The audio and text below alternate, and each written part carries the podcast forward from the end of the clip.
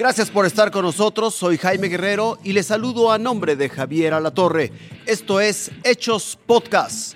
El gobierno federal presenta su propuesta de austeridad para el INE. Le sugiere a consejeros eliminar seguro de gastos médicos mayores, entre otros privilegios. El presidente Andrés Manuel López Obrador confiesa que le gustaría que empresarios mexicanos se queden con Banamex. Llegan a Guatemala más cuerpos de los migrantes que murieron en el accidente de Chiapas. Una serie de recomendaciones para que el INE tenga más de 2 mil millones de pesos para la consulta de revocación de mandato fueron presentadas por funcionarios del gobierno federal. Para que eh, de manera, nosotros lo hacemos de manera respetuosa, pues ellos puedan revisar el ejercicio y tomar las medidas de austeridad relativas a garantizar la totalidad, eh, el ejercicio total de la revocación del mandato. Las tijeras pasan por salarios y prestaciones de altos funcionarios a fin de tener una bolsa de más de 718 millones de pesos. No afectan al personal operativo ni sindicalizado, ni implican reducir plazas de ningún tipo. La cancelación del seguro de gastos de médicos mayores, y la cancelación del seguro de separación individualizada. Además, se propone reducir gastos de operaciones para liberar 555 millones de pesos. Reducciones en conceptos de gastos tales como telefonía celular, combustibles, arrendamientos, viáticos y pasajes, alimentación, equipo de telecomunicaciones, bienes informáticos, papelería, congresos y convenciones, consumibles de equipo de cómputo, Además de 800 millones de pesos adicionales que tiene el órgano y que los puede destinar, según Hacienda, a dicho ejercicio ciudadano. Irving Pineda, Fuerza Informativa Azteca. Desde su despacho en Palacio Nacional y con la mirada a distancia de los titulares de Hacienda y Gobernación, el presidente López Obrador aseguró que se recupera favorablemente de COVID-19 y descartó consumir algún antiviral. Yo con paracetamol y aunque se rían mis eh, adversarios, cuestionan al doctor Alcocer porque dijo que va porro, pues sí. López Obrador confió en que el repunte de contagios de SARS-CoV-2 sea el principio del fin de la pandemia en el país. Significa que esta pandemia va de salir.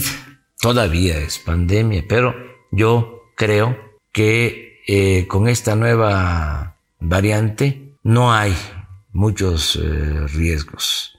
Adelantó que en breve llegarán a hospitales públicos dos antivirales para pacientes que estén en cuidados intensivos por COVID-19 Finalmente reiteró que se mantiene al tanto de lo que ocurre en el país y puso de ejemplo que conoce toda la información de la venta de Banamex y vio con buenos ojos que pueda ser comprado por mexicanos para que vuelva a su origen este banco que data de hace casi 140 años.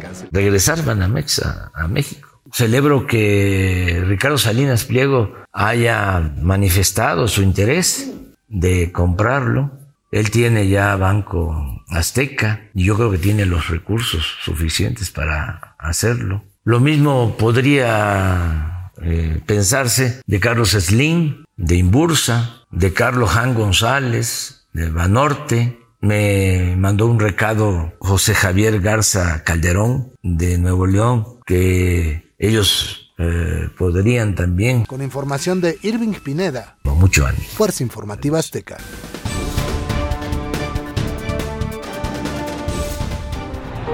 El sol marcaba el mediodía cuando aterrizó el avión que transportaba los restos de 18 guatemaltecos que fallecieron el pasado 9 de diciembre en Tuxtla Gutiérrez.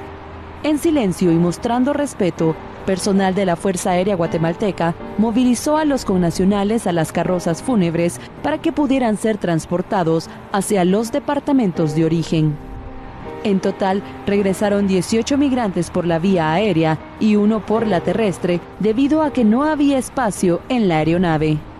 Estados reunidos el día de hoy en este acto solemne revela la necesidad de redoblar esfuerzos entre nuestros pueblos para que de manera conjunta y con una visión integral establezcamos nuevas políticas en materia migratoria que construyan que contribuyan a la mitigación de los desafíos que plantea la movilidad humana.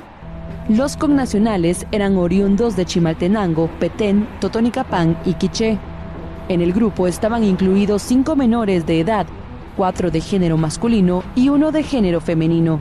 Personal de Cancillería informó que hasta la fecha se tiene la confirmación de 40 guatemaltecos fallecidos en el accidente, de los cuales 38 ya fueron repatriados. Por su parte, autoridades mexicanas reafirmaron su apoyo para reducir los índices de migración irregular. México refrenda su compromiso para seguir trabajando en la implementación de acciones que materialicen la visión y la voluntad política de nuestro gobierno en pro de la migración, cuyo enfoque se encuentra centrado en generar bienestar para esta población.